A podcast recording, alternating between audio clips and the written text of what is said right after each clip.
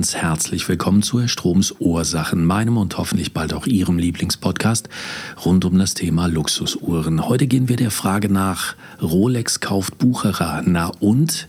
Wird jetzt gar nichts passieren? Das behaupten zumindest Rolex Bucherer und sogar Teile der Mitbewerber. Oder ist es vielleicht das erste Dominosteinchen, das hier so den ganzen Bums zum Umkippen bringt? Und ganz exklusiv meine persönliche Meinung, wer ist denn der nächste große Name, der einfach so aufgekauft wird? Das alles nach einer weiteren kurzen Musik.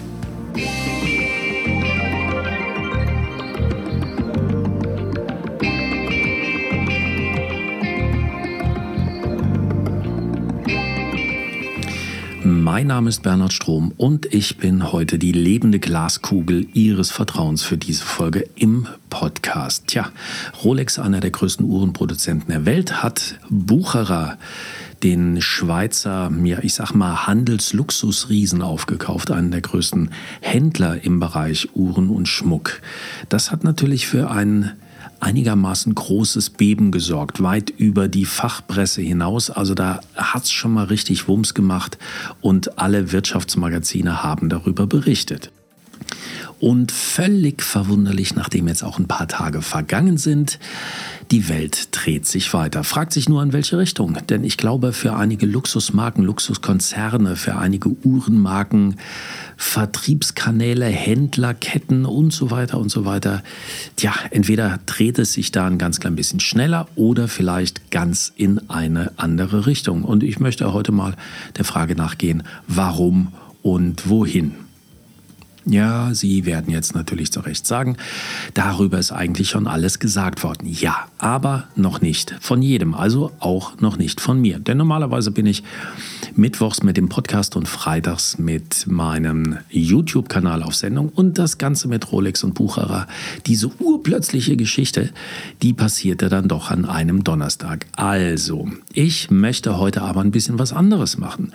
Einen Mehrwert für Sie, wenn Sie alles andere schon gesehen haben. Ich möchte einfach mal ein paar Fakten auf den Tisch legen und ich möchte Fragen beantworten, ähm, ja, auf der Basis dieser Zahlen, ganz weg vom Fanboy sein, Rolex mögen oder hassen, keine Ahnung haben von Bucherer, Wempe und Rüchenbeck, die Konzerne nicht kennen, sondern alles nur so aus irgendwelchen Foren oder anderen eigenartigen Kanälen ja so ein bisschen vorgekaut, dass wir uns alle eine Meinung machen. Also habe ich mal ein bisschen, und so bin ich nun mal recherchiert, weil mir das große Freude macht, lege ein paar Zahlen und Fakten auf den Tisch und ja, dann ziehe ich persönlich meine Schlüsse daraus. Ja, ich bin der Mutige, der sagt, ich glaube das, ich bin überzeugt das und nicht nur, es könnte sein, hätte, würde, täte.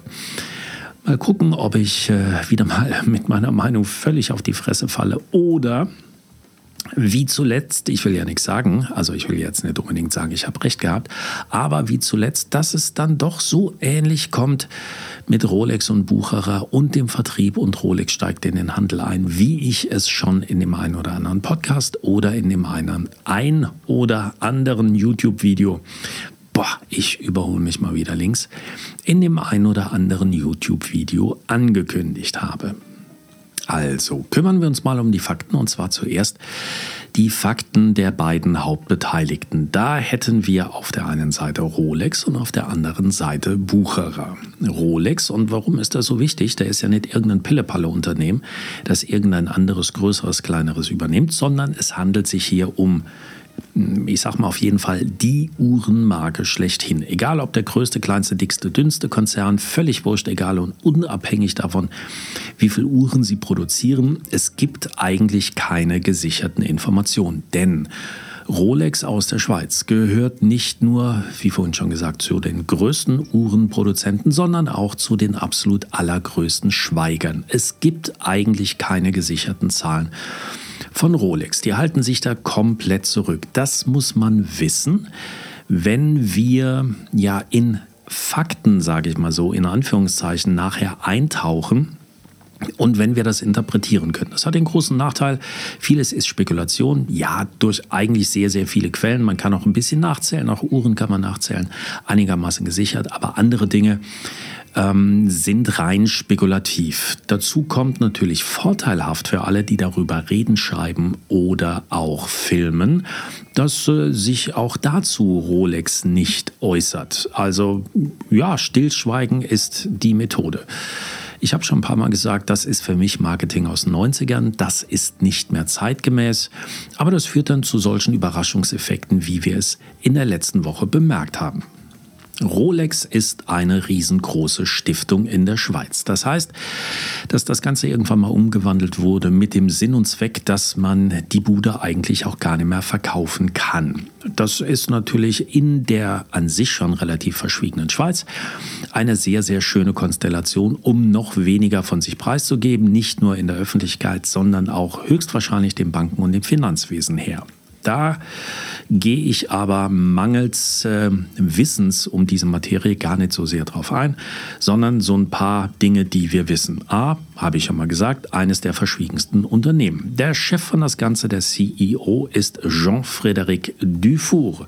Ein Mann, der sehr ruhig und ohne dass er in der Öffentlichkeit auftritt, Zitat von Rolex selbst, wir geben weder Interviews noch Statements, Zitat Ende das Unternehmen dorthin führt, wo es ist. Also zur, ja, ich sag mal, absoluten Weltmacht. Rolex ist eine der begehrtesten Luxusmarken schlechthin in der Uhrenbranche sowieso. Viele Höhen und Tiefen, weit über 100 Jahre. Und äh, irgendwann mal in den 80ern eine Ludenuhr, dann wie immer Kult, dann ist es die Toolwatch jetzt nochmal in aller Munde. Also an dieser Marke, an der Krone kommt absolut niemand dran vorbei. Man schätzt so knapp unter 10 Milliarden an Umsatz, 9,3 bis 10 Milliarden. Jetzt äh, mit der Übernahme von Bucherer, die selbst knapp so um die 2 Milliarden Umsatz äh, gemacht haben dürften, liegen wir bei 12 Milliarden. Das ist wir gucken uns nachher ein paar andere Zahlen an. Ja, für einen Uhrenhersteller schon eine Macht, für die großen Konzerne, für die Luxuskonzerne eher so, ja, das, das untere Drittel, sag ich mal so. Bucherer ebenfalls aus der Schweiz ist äh, seit jeher, ich sag mal so, der weltgrößte Rolex-Händler. Also ähm, die traditionelle Zusammenarbeit ist fast so alt wie der äh, momentane Chef von das Ganze, Jörg G. Bucherer selbst, der ist 87 und äh, ich glaube, fast 100 Jahre arbeiten beide Unternehmen jetzt sehr, sehr eng zusammen. Daher auch, wie gesagt, weltgrößter Rolex-Händler. Bucherer hat über 100 Standorte, ist vertreten in der Schweiz natürlich, USA, Großbritannien, Deutschland, Frankreich, Dänemark, Österreich, eigentlich fast überall auf der Welt. Und mit 100 Standorten und einem festen Bein in den USA ist man schon wirklich eine große Marke. Wie gesagt, einer der größten Uhren und Schmuckhändler weltweit und der größte Rolex-Händler sowieso schon immer. Jetzt dachte sich der gute Herr Bucher, wie gesagt 87 Jahre alt, Mensch, äh, so langsam geht mir ein Lämplein, ein Lumen auf, äh, dass ich nur doch keine Nachfolger habe und es wird wahrscheinlich auch in den nächsten fünf bis zehn Jahren damit nicht mehr klappen. Also was mache ich jetzt mit diesem wunderbaren und tollen Laden? Ich werde ihn wohl irgendwann verkaufen müssen oder in eine Stiftung überführen. Mit wem unterhält man sich, wenn man in der Schweiz eine Stiftung machen will? Wenn man Bucherer ist und seit 100 Jahren sich mit Rolex äh, sehr, sehr eng verbandelt fühlt, man unterhält sich halt mit Rolex. Wie vorhin schon gesagt, ebenfalls eine Stiftung. Ich glaube, da hat man sich schon sehr deutlich unterhalten halten. Also wusste wahrscheinlich Jean-Frédéric Dufour relativ früh äh, Bescheid durch die langjährige Beziehung, tja, das Ding mit Bucherer ist irgendwo in der jetzigen Konstellation endlich. Also entweder wird es in eine Stiftung umgewandelt oder vielleicht mag er auch verkaufen. Und so ist es dann auch irgendwann gekommen. Man hat verkauft. Der Preis ist nicht bekannt. Es werden da eine mm, ja, Milliardensumme wird kolportiert, aber das wird wohl nie jemand erfahren. Es ist auch eigentlich völlig wurscht. Egal. Es wird kein Appel und ein Knopf sein. Beide werden zufrieden sein und man hat ein neues Konglomerat Rolex und Bucherer geschaffen. spannend ist. Also, der Hersteller wird zum Händler mit all seinen Konsequenzen. Und Rolex wird jetzt zum ersten Mal vergleichbar mit den Mitbewerbern, auf die gehen wir gleich noch ein, wird eine ja, Multibrand-Gruppe oder wie man es auch immer nennen will. Denn bisher im Portfolio von Rolex war die Marke Rolex selbst und natürlich Tudor, die etwas kleinere, aber in der Zwischenzeit immer feinere Schwestermarke und sowieso die Innovationstreibtrieb Anfeuerkraft, sage ich mal so. Vieles ist leider von dem, was man bei Tudor umgesetzt hat, nie wirklich bei Rolex angekommen. Ich weiß, dass das ich inklusive sehr, sehr viele bedauern. Und jetzt hat man auf einmal eine dritte Marke dazu, der, nämlich die Marke von Bucherer, Karl F. Bucherer äh, nicht nur irgendeine Uhrenmarke so im Mittelsegment, sondern Kalef Bucherer ist die Uhrenmarke des Hauses, die sich immer mehr nach oben ins Luxussegment orientiert. Grand Complication, wirklich Manufaktur, ganz, ganz tolle Geschichten. Und schon hat man jetzt in diesem neuen Konglomerat, so nenne ich es einfach mal, drei tolle Marken zusammen. Rolex, Tudor und äh, Karl F. Bucherer. Und, und äh, da sind wir schon beim ersten Punkt, der von allen großartig schon diskutiert wurde. Deswegen gehe ich nicht äh, mal äh, wirklich näher nochmal drauf ein. Aus dem Hersteller wurde ein Händler, das heißt, äh, die Marken, die Bucherer an sich vertritt, und das sind eigentlich alle großen Marken, vor allen Dingen auch Patek Philippe. Natürlich hat ähm, Bucherer immer Rolex absolut bevorzugt behandelt und umgekehrt. Das muss man ganz klar sagen. Das war schon immer eine tolle Symbiose. Danach kam, man kann es auf der Internetseite von Bucherer nachgucken, dort sieht man Bucherer, dann kommt Rolex, dann kommt Rolex CPO, also Certified Pre-Owned, und dann kommt Patek Philippe oben alleine in der Navigation und dann kommt ein Punkt, der heißt Uhren, also alles andere so hinten dran. Heißt, ähm, Bucherer vertreibt natürlich auch ein bisschen von Region zu Region, Land zu Land unterschiedlich, auch die großen Marken von allen Mitbewerbern. So, und damit hat Rolex Uhr plötzlich als Inhaber von Bucherer Einblick in alle Bücher nicht nur in das Jetzt und Heute und äh, in die Verkaufszahlen der Vergangenheit, sondern das ist halt äh, üblich, dass alle Uhrenhersteller weit vor den Messen, bei denen neue Modelle vorgestellt werden, die großen Händler, ihre Kooperationspartner, die Konzessionäre darüber informiert, was denn nur an Neuigkeiten auf den Markt kommt. Und das heißt, dass Uhr plötzlich der größte Mitbewerber, nämlich Rolex,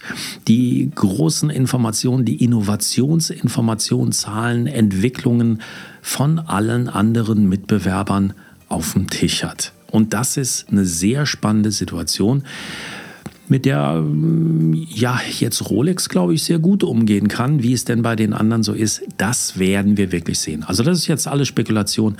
Da können wir natürlich nicht reingucken. Das ist auch gar nicht so sehr das Thema. Aber man muss sich über die Situation gewahr werden. Das wäre genauso, als wenn, äh, ich sage jetzt mal, Mercedes alle Niederlassungen von BMW aufkaufen würde und sagen, okay, wir machen für euch einen Verkauf. Ihr könnt natürlich BMW weiterhin auch basteln. Das hat gar nichts mit uns zu tun. Aber die Verkaufsstellen, die haben wir jetzt alle auf, äh, aufgekauft und damit auch allen Einblick in die Bücher. Schon, schon sehr spannend.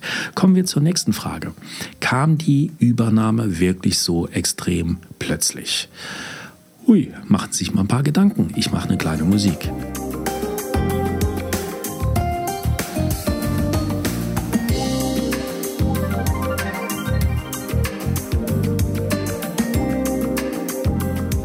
Also, war es wirklich so überraschend, dass urplötzlich Rolex Buchacher gekauft hat? Es gibt zwei Antworten drauf. Ja, für Sie und mich, für uns, für Otto Normalverbraucher garantiert. Und dann wurde ab der ersten Sekunde diskutiert, mein Gott, um Gottes Willen, wie reagieren denn andere drauf? Die Mitbewerber, die Swatch Group, zum Beispiel mit Omega, oder auch Patek oder Audemars Piquet. Wie, wie äh, verzweifelt ist jetzt urplötzlich Richemont oder äh, Moet Hennessy Louis Vuitton, LVMH, dieser riesengroße Luxuskonzern. Hoje, hoje, hoje. Die haben wahrscheinlich alle am Donnerstagabend da gesessen, haben eine Telefonkonferenz gemacht und haben gesagt, uiuiuiui, jetzt müssen wir mal neu überlegen. Meine persönliche Meinung, nein. Ganz genau das Gegenteil davon. Ich glaube, dass die großen Konzerne alle ganz genau Bescheid wussten. Erstens, es ist eigentlich üblich, ich kann in die Köpfe nicht reingucken, ich kenne die, die ähm, ähm, Menschen, die handelnd sind und entscheidend sind, die kenne ich natürlich nicht persönlich, aber ich gehe mal davon aus, dass Menschen wie Jean-Frédéric Dufour, den, den ich gerade genannt habe, oder Herrn Hayek, der Chef der Swatch Group, dass Jérôme Lambert von Richemont, François Pinault von Kering oder Bernard Arnault, der Mann, der so einen tollen Vornamen trägt, einer der reichsten Männer der Welt mit seiner LVMH, tja, kann das sein, dass die sich ab und zu mal treffen? Jetzt nicht immer so in dem Kreis, aber dass man sich mal untereinander unterhält über bestimmte Dinge, dass man so etwas vielleicht, um das ganz große Erdbeben in der Branche zu verhindern, dass man sowas vielleicht mal im Vorfeld abspricht.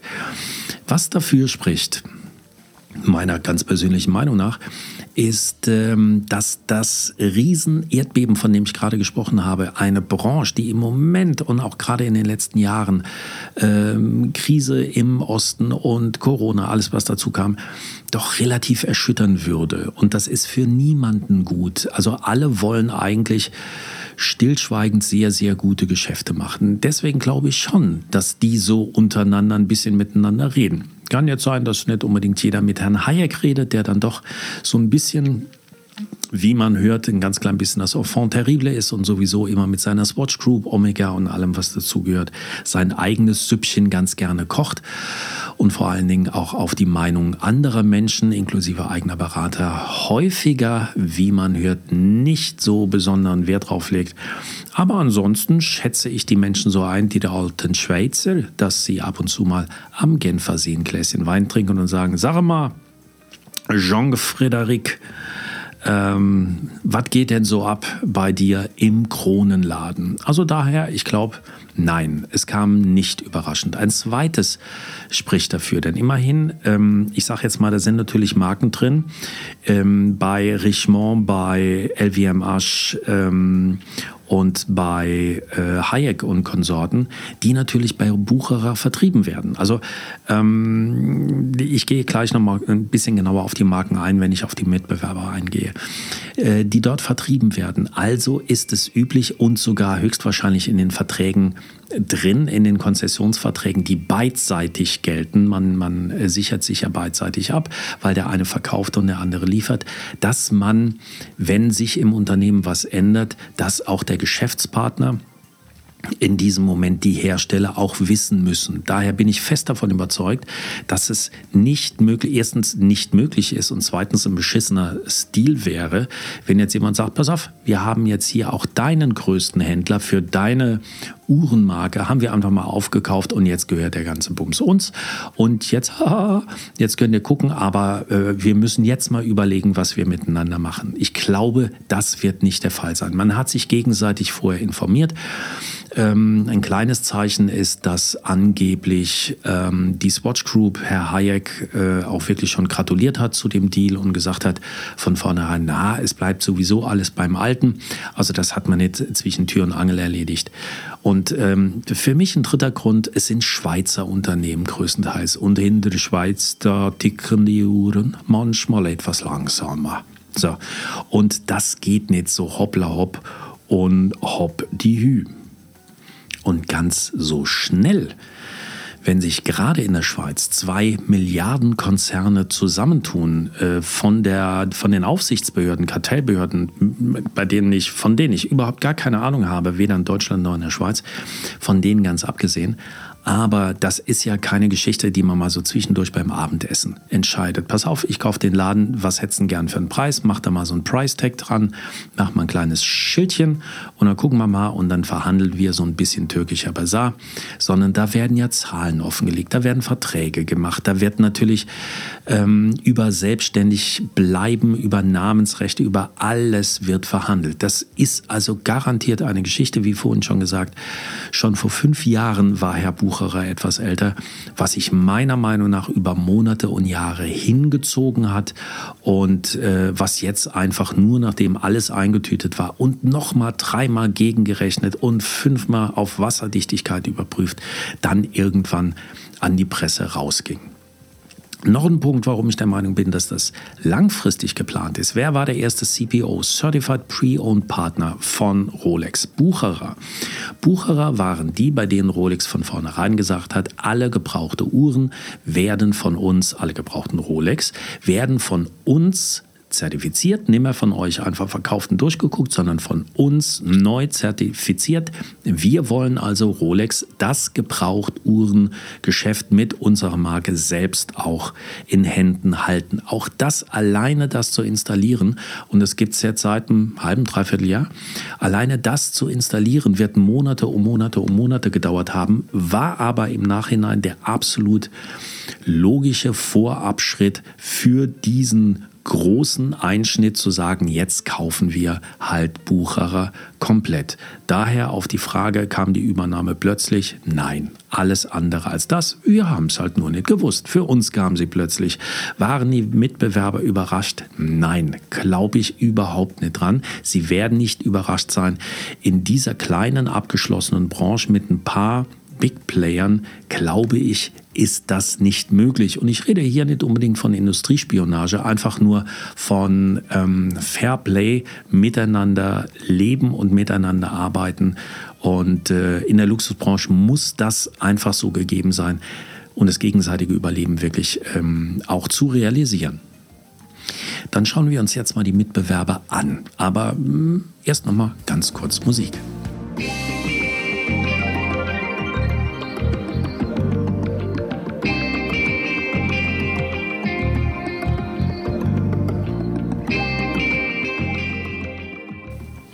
So, wenn wir jetzt über Mitbewerber reden, wenn ich über Mitbewerber rede, rede ich nicht über die Mitbewerber der Uhrenmarke Rolex, sondern des Konzerns, also dieser Stiftung, die ja dieses riesig große Konglomerat, was, ähm, wie es so schön heißt, weit über eine Million Uhren herstellt. Ansonsten natürlich haben wir ähm, die Spielwiese Preisklasse, das Luxussegment von Patek Philippe, Audemars Piguet und vielleicht noch ein bisschen Richard Mille und natürlich Rolex. Aber wir reden jetzt hier über die Konzernstrukturen. Und dann gibt es vier Luxuskonzerne, die genau in diesem Teich fischen. Drei davon sehr extrem, einer fällt ein ganz klein bisschen raus, aber die gucken wir uns jetzt mal an. Vorhin schon angedeutet und jetzt so in der Größenreihenfolge ein ganz klein bisschen sortiert.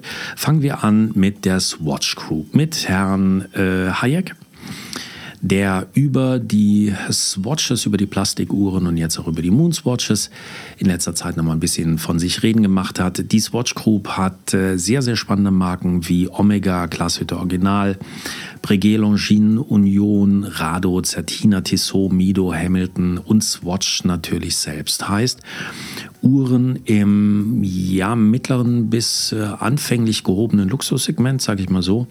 Und äh, sehr tolle Uhren, Marken, die ich persönlich äh, mag, in einer durchaus erkläglichen ähm, Qualität die alles abdecken. Glashütte Original zum Beispiel ist was, was ich sehr mag. Longines seit ewiger Zeit. Union Glashütte, die kleinere Schwester davon ähm, die Swatch Group macht, so sind die Zahlen, knapp 8 Milliarden Umsatz ist aber von den Luxuskonzernen ja so ein bisschen das stagnierende Element. Äh, Nick Hayek der Sohn des Gründers, ähm, ja, ich habe es vorhin schon ein bisschen gesagt, er versucht überall seinen eigenen Kopf durchzusetzen. Man redet davon, dass er den einen oder anderen Trend wirklich verpasst hat, auch online. Ähm, sogar die, die äh, Swatches werden nur zu fünf oder zehn Prozent online verkauft. Wirklich auch ein Preiswertsegment, was eigentlich online, rein online, wie Schmitz Katze gehen müsste. Also da ähm, Smartwatches, alles was damit zu tun hat, da hinkt er ein ganz klein bisschen her, hat aber äh, nochmal die vorhin, vorhin genannten wirklich tollen Marken im Portfolio und vor allen Dingen Marken, die auch teilweise bei Bucherer verkauft werden. Er ist also in beiden Bereichen als Uhrenmarke und äh, dann auch noch als Marke, die im jetzt neuen Vertriebssystem drin ist, irgendwo ein doch schwer Betroffener. Dann haben wir nach der Swatch Group haben wir Richemont, Jérôme Lambert. Ähm, an der Spitze des Unternehmens ähm, Umsatz wird kolportiert mit knapp 20 Milliarden. Und äh, Richemont hat 2018 schon Watchfinder gekauft, also da auf dem Markt schon einigermaßen aktiv. 2018 haben sie sich einen äh, sozusagen einen, einen Handelsexperten mit reingeholt und Watchfinder deckt da so ein bisschen auch das Certified Pre-Owned der Richemont-Uhren ab. Äh, den Ankauf, den Gebrauchtuhrenbereich. Da hat man sich also gleich schon Kompetenz im Online- und dem Offline-Handel mit reingeholt. Also man merkt, die allermeisten, Swatch ist da eine Ausnahme, aber die allermeisten haben schon die Fühler ausgesteckt, äh, ausgestreckt, auch in den Bereich Handel, äh, klassischer Handel oder auch Online-Handel. Zu Richemont, das ist das Tolle, gehören ein paar wirklich der sehr, sehr namhaften Marken, die die da eingesammelt haben. Und ähnlich wie Swatch sind die halt schon sehr im Luxussegment sehr uhrenlastig. Dazu gehören Cartier, Vacheron Constantin, Lang und Söhne, IWC, Jägel Coultre, Panerai, ähm, aber auch Marken wie Beaumont Mercier und Montblanc. Also das Portfolio ist groß und hatte schon ein paar wunderbare Trümpfe, gerade mit Cartier, Vacheron Constantin in den letzten ein, zwei Jahren ein bisschen meiner Meinung nach zu sehr gehypt weil man an keine Rolex mehr rankommt. Ähm, aber das sind schon einigermaßen Perlen, die da drin sind. 20 Milliarden Umsatz, also schon ein absoluter Big Player. Und nochmal im Vergleich dazu, äh, Rolex und Bucher, jetzt irgendwo schätzt man bei um die 12 Milliarden. Einfach um das, um das nochmal klar zu rücken. In dieser 20 Milliarden Liga spielt auch Kering, das Unternehmen von François Pinault die eigentlich nur zwei ernstzunehmende Marken im Portfolio hatten, Gérard Perregaux und Olius Nardin. Die sind allerdings jetzt vor kurzem über ein Management-Buyout auch äh, raus.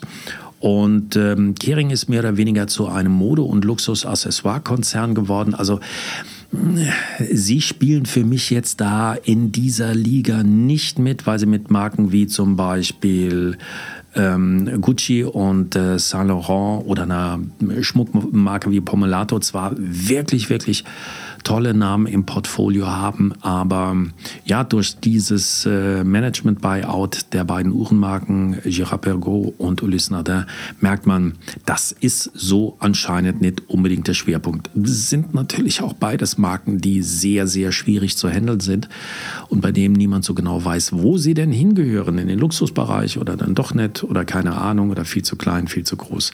Man weiß es halt nicht.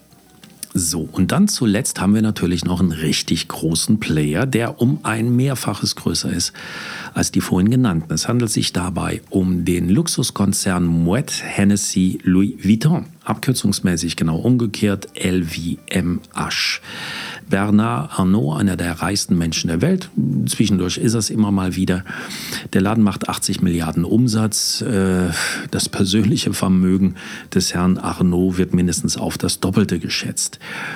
Das ist jetzt so ein richtiger großer Luxus-Gemischtwarenkonzern mit Macht in jeglicher Hinsicht. Da sind zwar ein paar wirklich sehr ansehnliche Uhrenmarken drin, Zenit, Hublot, Tag Heuer oder Bulgari, aber ansonsten vor allen Dingen ja die namensgebenden Marken wie Louis Vuitton, wir haben Christian Dior, wir haben Fendi aus dem Modebereich. Remova ist vor einigen Jahren aufgekauft worden, wird jetzt zur Luxuskoffermarke äh, umgestaltet. Sehr, sehr viel im Bereich Modeaccessoires, Parfum, ähm, Spirituosen sowieso. Deswegen äh, auch vom Namen her, also von den 5000 Flaschen Champagner in meinem Keller sind gefühlt äh, mindestens 110 Prozent aus diesem Hause LVMH. Ähm, da ist wirklich so ziemlich alles drin. Ähm, dazu gehören zum Konzern Warenhäuser, äh, Yachten, Hotels, also so eine richtig bunte Geschichte. Und seit 2019 auch eine absolute Perle im Luxussegment, nämlich Tiffany Co. Und das ist jetzt nicht so, wie wir Ältere das noch in Erinnerung haben, diese eine Adresse in New York von dem Film Frühstück bei Tiffany, sondern in der Zwischenzeit ist da Vollpension draus geworden aus äh, Tiffany, also ähm, Mittagessen und Abendessen, 300 Filialen ähm, hat die Marke und ist in der Zwischenzeit wirklich einer der absoluten Big Player. Nicht so sehr bei uns hier in Europa, aber in den Staaten weltweit wirklich eine sensationelle Marke. Das merkt man auch am Preis. 2019 gekauft worden von LVMH und zwar für 16,2 Milliarden. Also das ist mal locker das acht bis zehnfache ähm, von dem, was höchstwahrscheinlich, wie man sagt, und wenn es nur das Fünffache ist, ist wurscht, was, was man sagt, was Rolex für Bucherer hingelegt hat. Also damit hat ähm, der Konzern auch eine Handelsstruktur, die hat er schon. Und was er noch hat seit 2017, es war einer der ersten, der mit äh, 24 Sèvres oder 24S, wie immer es heißt, äh, 24sèvres.com, können Sie mal reingucken, ähm, schon 2017, und das ist schon sechs Jahre her, eine absolute Luxus-Online-Plattform für alle seine Luxusmarken aufgesetzt hat. Das heißt, bei uns jetzt nicht so sehr bekannt. Wir sind da eher beliebt äh, bei Zalando und Co. und bei Preiswert Amazon und sonst was. Aber das ist eine absolute Luxusplattform und äh, auf der sich natürlich alle Marken, Mode, Schmuck, Accessoire von äh, LVMH tummelt. Also da sind die richtig gut aufgestellt. Das nur zum Vergleich und weil ich jetzt ein paar Schlussfolgerungen nachher draus ziehe. Und nach einer kurzen Musik stelle ich dann mal die Frage, tja, wenn das schon so tolle Konzerne sind, hätten ein anderer Luxuskonzern wirklich auch die Chance gehabt, Bucherer zu übernehmen?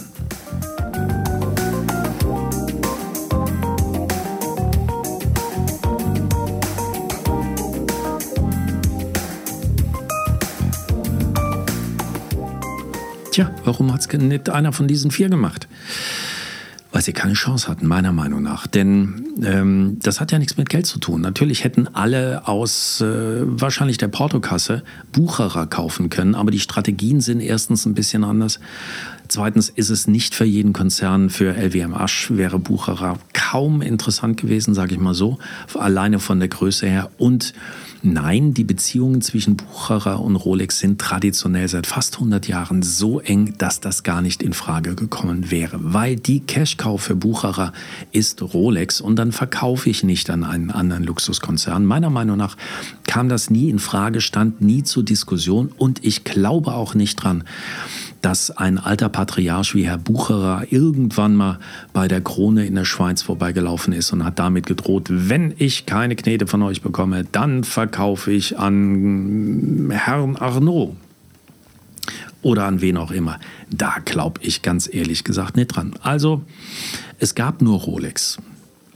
Aber Moment mal, wird der ein oder andere sagen, wir müssen ja nicht immer von den Luxuskonzernen reden, sondern reden wir mal von den direkten Mitbewerbern von Bucherer. Und da werden immer zwei genannt, die wir halt hier vor allen Dingen Deutschland, Österreich, Schweiz einigermaßen gut kennen. Das ist Wempe und das ist Rüschenbeck. Hätte es also dort eine Chance gegeben, dass einer dieser beiden jetzt Bucherer übernimmt, dass die also fusionieren, da sie auf derselben Geschäftsbasis sind, also nicht von einem Hersteller gekauft werden, sondern von einem Konkurrenten, der einfach sagt, okay, wir etikettieren jetzt die Läden einfach um und dann wird aus Bucherer wird Wempe oder Rüschenbeck. Äh, nein, glaube ich auch nicht, denn ich glaube, die, sie sind zu klein das äh, würde keinen, das würde keinen Sinn machen. Wempe das sind Zahlen, die ich jetzt recherchiert habe. Ich hoffe, sie stimmen noch, wenn Sie es hören. Hat ähm, danach 34 Niederlassungen, Geschäfte, 26 davon in Deutschland. Rüschenbeck noch ein bisschen kleiner, 22 Standorte in Deutschland und in Österreich. Wobei Rüschenbeck, und äh, da kommen wir auch ein bisschen drauf, welche Auswirkungen hat dieser Rolex Bucherer Deal. Rüschenbeck betreibt die Rolex Boutique in Köln. Und äh, auch den Monobrand Store von Tudor in Frankfurt und in Hamburg. Also der direkte Konkurrent des aufgekauften Unternehmens betreibt die Monobrand-Boutiquen des Aufkäufers. Der Satz ist kompliziert und ich glaube, äh, die Beziehungen zwischen allen drei werden in nächster Zeit noch ein ganz klein bisschen komplizierter, denn mit ähm, der Frau Wempe und dem Herrn Gerhard und Wilhelm Rüschenbeck ähm, hat sich Rolex vorher nicht unbedingt drüber unterhalten, beziehungsweise auch Bucherer, ob sie jetzt da den Deal zusammen machen, ja oder nein stellt sich jetzt die nächste Frage. Welchen wirklichen Vorteil, wenn es eins gibt, äh, hat jetzt eigentlich der Aufkauf von Bucherer durch Rolex? Einfach nur der Konkurrenz was wegzuschnappen oder macht es auch bei der Marke, macht es auch bei den Uhren selbst was aus? Ja, es gibt da wirklich große Vorteile. Denn einfach nur um irgendwas zu machen, nein, das glaube ich war noch nie Tradition des Hauses Rolex, sondern da steckt richtig was dahinter nach langer, langer Überlegung. Zum Beispiel man ist jetzt einer der größten Luxushändler, Luxusuhrenhändler der Welt, inklusive Schmuck. So, das ist schon mal eine Hausnummer. Man hat direkt Läden, 100 Stück weltweit in den allerbesten Lagen mit sensationellen Immobilien, ein äh, wahnsinnigem Know-how und einer riesigen Reputation. Zweiter Punkt ist, man hat angefangen, das CPO-System Certified Pre-Owned zu installieren und jetzt kann man es auch selbst nutzen. Das heißt, genauso wie beim Verkaufen der Uhren, wenn der Laden mir selbst gehört, alle Marge, die ich mache bei Certified Pre-Owned, aber auch bei neuen Uhren, alle Marge geht jetzt in meine eigene Kasse. Die, die vorher bei Bucherer landet, landet jetzt natürlich auch bei Bucherer, aber damit natürlich auch nochmal im, ja, in der Gruppenkasse, im, im, im großen Komplex auf dem verschwiegenen Schweizer Konto. Man braucht halt nur noch ein einziges Nummernkonto. Also jetzt für uns Fachleute wirklich auf einen Punkt gebracht, Sie brauchen nur noch ein einziges Nummernkonto, wenn Sie es jetzt verstanden haben. Und der CPO-Markt, der Gebrauchtuhrenmarkt, es wird ähm, einfach geschätzt, dass die 20 Milliarden, die im Moment an Umsatz mit gebrauchten Uhren gemacht werden, gebrauchten Luxusuhren gemacht werden, ähm, im Jahr 2030 dann irgendwann mal bei 40 Milliarden liegen. Also der Markt ist einer der am stärksten wachsenden Marken schlechthin. Und natürlich ist es so, als Händler partizipiere ich auch daran, wenn es meinen Mitbewerbern, als äh, Uhrenhersteller gut geht. Also, wenn viel Omega verkauft wird und viel Breitling verkauft wird und viel anderes verkauft wird, dann geht es auch mir gut, dann geht es Bucherer gut und damit geht es auch Rolex gut als Konzern. Die nächsten Punkte, die ich für wesentlich wichtiger halte, langfristiger gesehen, Rolex hat jetzt zum ersten Mal direkten Zugriff, eigentümlichen Zugriff auf Online-Shops.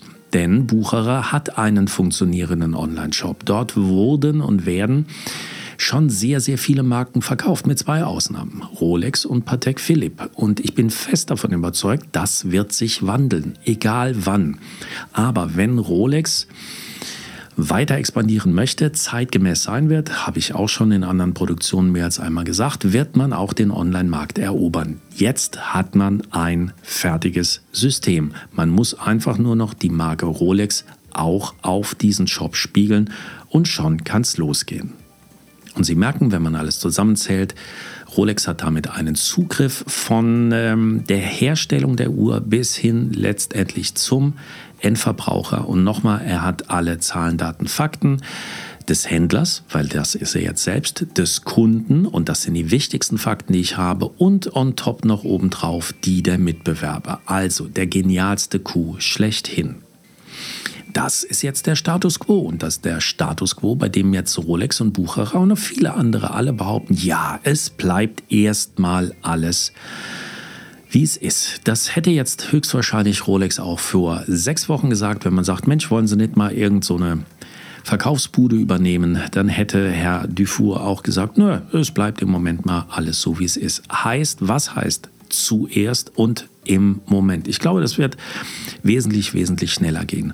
Und jetzt schon sind Pläne in der Schublade für die einzelnen Standorte was man denn wirklich damit macht. Natürlich, ein Teil davon wird Bucherer bleiben im Moment Bucherer so, wie wir es kennen. Sie können in einen Multibrand-Laden reingehen und von vielen Konzernen, vielen Marken können Sie dort Uhren kaufen. Das hat aber ein natürliches Ende, weil irgendwann, haben wir schon drüber gesprochen, die Mitbewerber der Uhren, also Patek, AP, Omega, äh, Zenit, Hublot, alle, die dort verkauft werden oder dann nicht mehr verkauft werden, sich überlegen werden, wollen wir das noch? Wollen wir unserem Konkurrenten Einblick geben? Aber eine Zeit lang wird das noch genauso weiterlaufen. Dann wird es etwas geben, meiner Meinung nach, was ich Group Stores nenne. Das heißt, es wird Stores geben, die speziell nur die drei Marken des Konzerns haben. Also Rolex, Tudor und Karl F. Bucherer. Es wird Monobrand-Stores geben, in kleiner Zahl. Es wird Rolex-Stores geben, also Rolex-Boutiquen. Es wird Tudor-Boutiquen geben. Und es wird, ja, vielleicht auch ähm, Bucherer als Eigenmarke, aber die bleiben immer sowieso im eigenen Laden. Also das wird es geben. Ich bin auch fest davon überzeugt, dass in allen großen Einzugsgebieten und Ballungsräumen Bucherer Store zum, zum reinen CPO Store umgewandelt wird, zu einem High-End Luxus gebraucht Uhrentempel, bei denen dann alle pilgern, die hm, auf CPO, auf zertifizierte, wirklich gebrauchte Uhren, sensationeller Markt. Und ich rede hier nicht nur von zwei, drei Jahre alten äh, äh, Submariners, sondern ich rede dann hier wirklich von alten Daytonas, wirklich begehrte, begehrte Vintage-Teile, die man aufkaufen wird, die man dort vertreiben wird. Ein riesiger Markt mit noch viel riesigeren Gewinnspannen, als es jede normale Uhr aus dem normalen Sortiment eigentlich ähm, erwarten lassen kann. Also das wird der dritte Punkt sein und dann natürlich der vierte Punkt wird sein, der läuft immer parallel neben oder mit oder über allem, das wird der Onlinehandel sein. Und ähm, in diesem Onlinehandel wird man dann entweder die eigenen Marken oder auch wenn man es unter Bucherer laufen lässt, natürlich auch die Fremdmarken weiterlaufen lassen können. So, und jetzt kommen wir letztendlich, nachdem wir jetzt über, über Rolex und Bucher gesprochen haben, zu einer Frage, die mir auch zwei, dreimal gestellt wird. Ja, wenn Rolex ähm, jetzt Bucherer aufkauft, kann es dann sein, dass jetzt die anderen großen Marken, und es wird da hauptsächlich gesprochen von Patek Philippe oder Audemars Piquet, äh, werden die jetzt vielleicht äh, Wemper aufkaufen oder Rüschenbeck oder machen die ihre eigenen Läden auf? Wie sieht denn das da eigentlich aus? Also, was passiert jetzt mit den Konkurrenten? Erstmal ganz kurz angucken, nochmal um klarzustellen, in welcher Größenordnung reden wir denn hier eigentlich. Wir reden hier äh, AP, also Audemars Piquet, ähm, mit dem Umsatz geschätzt knapp 2 Milliarden Schweizer Franken. Bei Patek Philippe ist es nicht wesentlich weniger, 1,8 Milliarden macht die Familie Stern ähm, mit ihren Uhren. Und ich habe vorhin noch einen dritten Player genannt, ähm, den ich hier einfach mal so reinwerfen möchte. Richard Mille, 1,3 Milliarden. Ähm, alle drei sind mehr oder weniger selbstständig, also sind äh, ähm, ja, Monobrand Marken, die da auf dem Markt sind, haben ja dann noch einige davon, auch Breitling äh, gehört dazu, aber spielt in einer ganz, ganz anderen Liga. Jetzt die Frage, die dann gestellt wird, ja, kann es jetzt sein, dass zum Beispiel äh, Patek Philippe jetzt, jetzt äh, Wempo oder Rüschenbeck aufkauft? Nein, das ist ein Trugschluss. Nur weil wir die kennen, die sind viel zu klein, viel zu unbedeutend und decken ja nur einen Minimarkt ab, nämlich den deutschsprachigen Raum, wenn überhaupt. Daher völlig uninteressant, was sollen sie damit? Äh, AP hat ja sowieso schon angefangen vor einiger Zeit, alle Konzessionäre rauszuschmeißen und über eigene Boutiquen zu verkaufen, mehr oder weniger erfolgreich. So, das nur dazu. Jetzt ist natürlich die Frage, was passiert jetzt nicht von Seiten der Marken aus, sondern was passiert mit diesen Marken. Wenn ich vorhin gesagt habe, der Markt hat sich verändert. Das und das Fazit jetzt nochmal nach einer ganz, ganz kleinen kurzen Pause.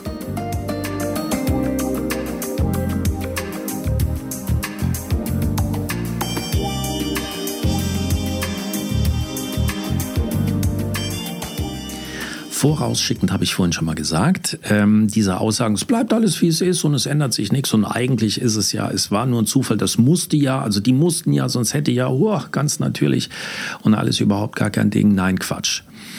Rolex kauft Bucherer heißt, der ganze Markt wird auf den Kopf gestellt, weil sich alles absolut verschiebt. Ich habe es vorhin schon gesagt. Auf einmal wird ein Konkurrent zum Verkäufer, es wird ein Konkurrent zum Partner. Rolex wird auf einmal Verkaufspartner von Patek oder von, jetzt nicht von AP, aber von anderen großen Marken. Also da wird's eng. Was wird passieren? Wir haben diese drei unabhängigen Patek, AP und wegen mir noch Richard Mill. Also meine Zukunftsvoraussicht, Zukunftsvoraussicht, Gottes Willen, was ein Wort. Meine Vision, ich spiele mal wieder Nostradamus, um das ein bisschen rauszuzögern. Da, da, da, da.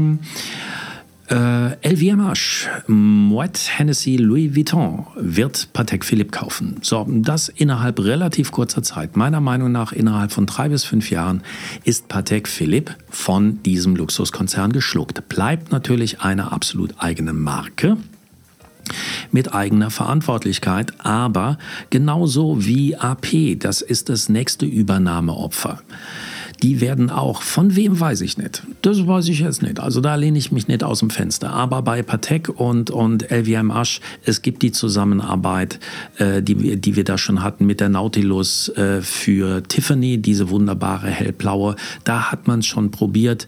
Ähm, alleine können diese Marken gegen die großen Konzerne einfach nicht anstinken. Irgendwann haben die auch keinen Bock mehr.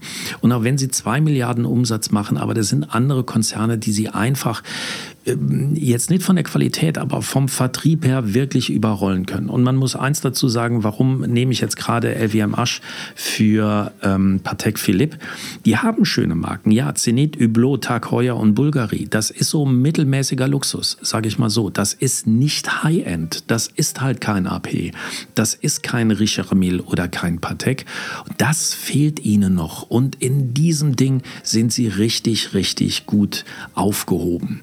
Und dann wird das nächste passieren. Dann wird nämlich Louis Vuitton Moyer Hennessy, ähm, Moet Hennessy Louis Vuitton, so ist es richtig rum, mal richtig Gas geben. Dann werden die Monobrand Stores aufmachen von Patek. Dann werden die Multibrand Stores aufmachen. High Luxury Stores mit äh, Patek und Louis Vuitton und Accessoires und allem, was dazugehört. Die werden High-End Luxury Erlebniswelten eröffnen, das, was man haben will. Einfach Menschen, die nur noch mit der schwarzen Kreditkarte reinkommen und die dann auch direkten Zugriff nicht nur auf Taschen, auf Mode, auf Accessoires, auf absoluten Luxus, sondern dann auch auf absolute Luxusuhrenmarken haben. Und da ist Patek einfach nur der Name Nummer eins. AP, Audemars Piquet, boah, ich weiß es nicht. Nur eine einzige äh, wirklich ein einziges Modell, die Royal Orc, das wirklich gut geht. In den letzten Wochen und Monaten merkt man, dass die Marke auch von allen Seiten so ein bisschen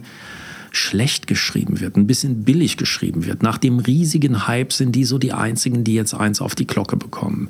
Man hat nur dieses eine Modell, alles andere ist einfach nur Beikauf.